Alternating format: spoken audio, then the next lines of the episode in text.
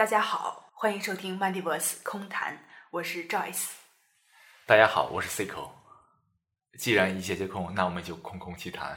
嗯，好，在这一期呢，我们想聊聊欲望。对，欲望 （desire）。Cico，你能不能给大家提供一个理由，为什么我要去听这期节目呢？我们人类的很多的烦恼和痛苦，都是来自于欲望。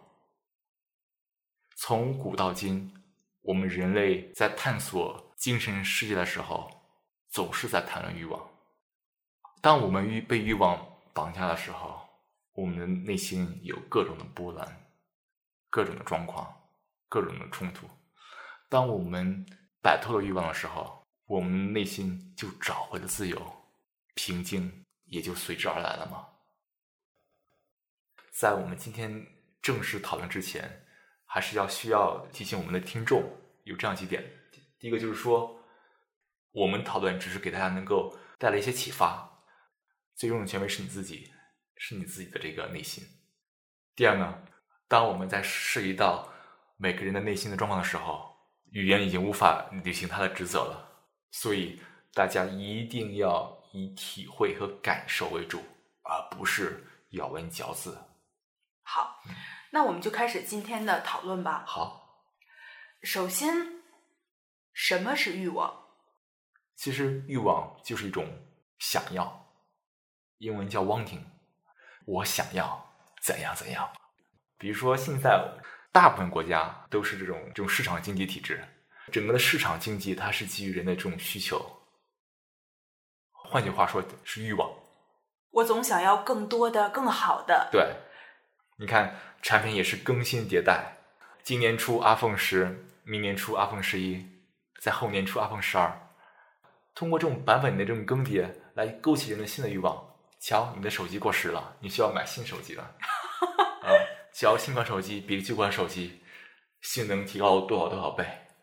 当我们在通过市场策略来向用户宣传产品的时候，实际上我们就想来勾起用户的这种购买的欲望。所以，所谓的市场需求，它实际上也是一种欲望的表现。所以，这是一种典型的欲望。当然，我们还可以往更加个人层面上说。对于很多人来说，最常见的就是对名誉的追求。我要出名，我要有很高的这种声誉。还有，比如说对于金钱的渴望呀。没错，升官发财，有更大的权利。当然，这个不光在中国，在全世界，在不同文化都一样，名誉、权利都是一些游戏嘛，规则都很类似。在每个人的生活状态里面。他一定有各种欲望所堆积，我们在这里没法去一一分析每个人的欲望，但每个人可以观察自己拥有哪些欲望，每个人可以观察他被哪些欲望所主宰。就是说，我们通过正念冥想，每个人可以观察。那你能不能给我一个标准呢？怎么区分哪些是我的欲望，哪些是我？生活中基本的需要呢？我要告诉大家的是，当你处在一个正念的状态的时候，你已经有答案。你现在想没有答案，但你做一定有答案。那我们能举几个具体的例子吗？因为你这样说的话，我还是不知道你说的欲望是什么。比如说，我要去获得某个证书，我要去。实现什么什么东西，我要变得怎怎怎样，这都是欲望。那我想上名校也是欲望。当然了，我想让自己变得更好。我变得更好之后，我是作为这个世界的一分子，那世界也变得更好了呀。谈到这里，大家可能会出现误解。我们这个节目要讨论是告诉大家不要有欲望吗？不是这样子的。我们是希望通过这个节目让大家意识到你的欲望，意识到什么欲望在控制着你。意识到欲望，这是最重要的事情，而不是说没有任何欲望，因为你不可避免，你要吃饭，你要睡觉，这都是欲望。就在这里，我们一定要意识到，很多时候我们是有一些必须的欲望的，而问题在于，我们很多时候我们意识不到，欲望在支配我们，因为我们很多的欲望，它被一些这种幻象所驱使着。假如说我变成亿万富翁，我就特别特别快乐，我可以全球旅行，我就会特别的自在爽。当你为了去满足这样一种幻象的时候，你的欲望被不断的加强。然后，当我们这种欲望真的很幸运的时候被满足了，一种极大的快感出现了。但是不巧的是，在大部分情况下，我们没那么幸运，我们的欲望没有得到满足。我们就开始痛苦了，各种负面情绪涌上心头。为了摆脱痛苦，那我就找新的乐子，那就找新的欲望，希望能够满足它，来获得快乐，来冲掉我现在的痛苦。你的欲望不断的让你失望，让你痛苦的时候，我们被欲望绑架了。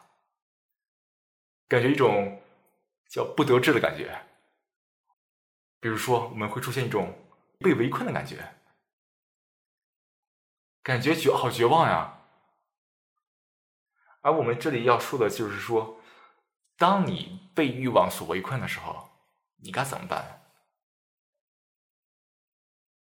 两种办法，第一种，满足你的欲望。我想买个东西，买个车。我想买个房，如果觉得这个欲望是刚需，而且你又能满足的话，满足它。如果满足不了呢？很多烦恼因此产生了。没错，第二种就是要放掉你的欲望。你要知道，这欲望是被哪些幻象所劫持着，是被哪些条件思维所劫持着。你要做检索。嗯，就是说，每一个人他要看看自己的周围的实际情况。对。识别出哪些是可以去满足的欲望，哪些是应该放手的欲望。对，那这个分辨的智慧还是在每个人自己。没错，咱刚才说了嘛，在在节目开始说了嘛，正念是每个人自己的事情，别人帮不了你。通过正念，大家可以意识到内心是如何运转的，我们内心是被怎样一个环境、怎样的想法、欲望所控制着。这样，当我们从整体上认识我们这个内心的规律，我们就可以找到任何内心问题的解决方案。在这里，我想再继续问一下哈，你说的这个人的内心是一个整体，然后我们要整体的调整自己的内心，像欲望啊、自律这些问题全都能解决了。你呢？这是什么意思呢？还是我们这个之前所说过的一个轨道模型？当你在轨道上的时候。一切自然明朗。当你不在轨道的时候，一头雾水。所以这时候你需要做的事情是要跳入那个轨道，跳入正念的轨道。对，换做我们这种实际行动的话，就是正念冥想，要付出你的努力去体会，你才会逐渐进入那个轨道，一切自然明朗。所以到这个时间点，当 Joyce 问我这个问题的时候。他已经触及到语言的边界了，你需要自己去体会了。就像我们两个人隔着一条大河，我跟你说，看我这边的景色多么多么好，但你永远无法想象，你只有自己过来才能看到。这个有点让我想起了那篇《桃花源记》，呃，就是这人不是划着一条小船走进了一个洞口，进去之后豁然开朗，豁然开朗，就这样子，一派世外桃源的景象。但是他回去和别人说的时候，别人还不信。那大家可能也会想问这样一个问题，那就是说，当我们进入了一个正念的状态之后，那欲望是用什么样的一种状态呢？如果大家真的进入了这样一个正念的状态之后，我们的快乐、平静来自于内心，意味着。我们不会从欲望中寻求快乐，因为一旦我们从欲望寻求快乐，意味着欲望就会给我们带来痛苦。所以，当我们的快乐是来自于我们内心的平静的时候，那欲望就变成一种 intention，中文翻译叫意图。对对，被虚减为意图。很多事情，我们有这个意图去做的时候，我们对他没有任何的期望，意味着我们的快乐、我们的心情不依赖于这个事情。做吧，如果成功了，OK；不成功也 OK。你可以依然去追寻你之前的那个所谓的欲望，比如说要买一辆车，但是你现在是变成一种。意图意味着去买，能买得上，买得了，买得起，啊，我就有车可以开。如果不买也 OK，买和不买你都快乐着，因为你的你的快乐，你的来自于你的平静，啊不是来自于你要去满足这个欲望。呃，就是说，把我们的心。和外界的这个物质脱节，没错。无论你处在什么样的环境下，你都可以去找到快乐，没错。而不是因为你得到一个外界的物质一个东西，然后去得到快乐，没错。当我们被欲望驱使的时候，我们认为欲望是非常重要的，所以我们会去执着于这个欲望，去满足那种幻象。当我们进入正念之后。没有什么是重要的，所以从这个层面讲，欲望也被削减了。所以你你正念之后，可能对外界的物质也没那么执着了。对，你就没什么，你就没那么多欲望了。这个是在不正念的状态下去很难想象的。对你比如说，在没有正念的情况下，我有很多这种物质的追求。那我听你这么说之后，哦，我想，哎呦，那我正念之后了，我都不需要这些了，那我就没有奋斗的动力了呀。你的内心的平静和快乐来自于你的内心的运转，然后该做什么做什么。你的奋斗一定不要被你的欲望所驱使着，被欲望驱使的一定不是奋斗。那我的力量从哪里来呢？我的信念从哪里来呢？比如说，当我为了一些欲望去奋斗的时候，我觉得那个东西在前面，我要使劲的去够它，我要踮着脚蹦起来去够它，我要。快速百米冲刺的速度去够它，这个时候它也给我动力，它给我一种力量。那我正念之后，这种力量从哪里来呢？我还有这种做事情的动力吗？所以很多人对于佛学的一个呃理解，就是说觉得佛学消极，就或者说现在说的佛系，就是说好像是不作为。我觉得这是一种误解。我希望 Cico 你能不能解释这一块儿？就现在这个问题还是这个彼岸问题啊？嗯，此岸和彼岸的问题。然后。呃，就是我可以引用这个克里希那穆提的话：，当你的内心是自由的时候，你充满能量；，当你正念的时候，你的内心是自由的，想做什么做什么，但同时你没有被欲望驱使，你有很多能量的。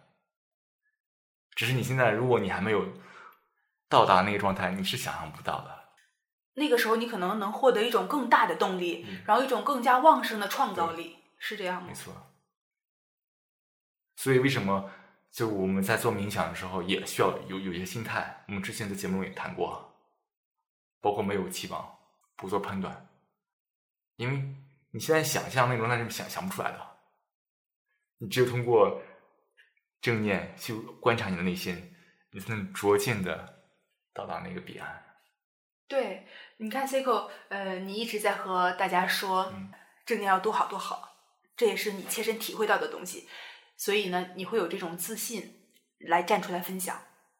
哎，那我很想挑战你一下，你没有欲望吗？那据我所知的话，你非常喜欢电子产品。你能不能说说你自己的亲身经历？那你是怎么管理欲望的呢？首先呢，就是咱们这个节目也说过，欲望不分好坏，我也有欲望。就像这说，我也喜爱电子产品，很多时候我要放掉它，而且。当我意识到我是被欲望所驱使的去购买电子产品的时候，其实我会感到我大脑一种非常强的一种痛楚，因为我会去对比各种评测，分析各种参数，它给我带来的只是烦恼，我的平静被打破了。所以在那种情况下，我会放掉这种欲望。但如果我真正需要的话，我就买，我也不想多了，买就可以了。否则我就不买了，忘掉它，自然就过去了。所以这是我一种管理的方式。就是说，你也不断的有欲望出现，不断的有欲望出现，但是呢，你会去观察它，观察管理它，对，控制它。因为你通过长时间那种正念冥想，你体会到了你的平静是什么状态之后，你非常容易觉察到平静被打破的感觉是怎样的。这点是需要跟大家分享，就是说，当你长期正念冥想之后，你会体会到一种非常稳定的平静。这时候你的这个参考点会重新被刷新，所以那个时候，一旦有事情影影响你，你会立刻捕捉到。而我们现在的人在没有正念之前，各种忙碌的状态，你体会不到平静。所以你无法意识到。什么事情在影响你？你刚才这番话呢，让我脑海当中呃浮现了两幅画面。第一幅画面就是，比如说，当人们的大脑一直在非常的忙碌，就像是波涛汹涌的海面一样。这个时候，你往里投一个小石子，投一个欲望的小石子，你完全察觉不到。但如果你进入正念状态之后，那你的大脑是一个平静的湖面。这个时候，你扔一个小小石子。你一下就会看到它泛起的层层涟漪，没错，是这样，没错。好，然后呃，Cico，据我观察你的这个行为哈，我觉得你在管理欲望上呢，还有一点值得一提。就比如说，呃，你你确实很喜欢电子产品，但是你买的这个电子产品吧，都会用好长时间，然后你会不停的去喜欢它，就是不停的再去回味，哎，这个电子产品给你带来的乐趣。比如说，我知道你有一块儿。GPS 的运动手表，这块手表已经买了有六年了吧？但是你还是会非常非常的喜欢它，哎，时常的去摩挲一下呀。这个我没有观察错吧？没有，因为这个手表满足了我所有的需求，帮我记录下我跑的路线呀，什么什么的。户外旅行也非常方便，能够导航之类的。那现在不是做广告的时间啊，就是它给我带来很多的这种便捷，我也非常非常的感谢。所以说，每次在做感恩练习的时候。我总总会提到那个手表。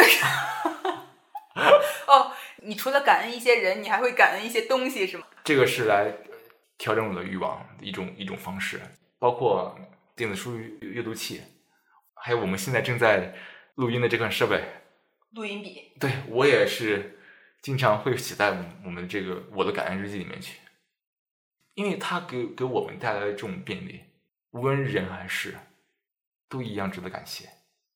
你有很多东西都很爱惜的，所以这是一种方式来去消解拥有新的东西的欲望。如果我用的不仔细的话，那其实我很快就会有新的去把它扔掉的想法。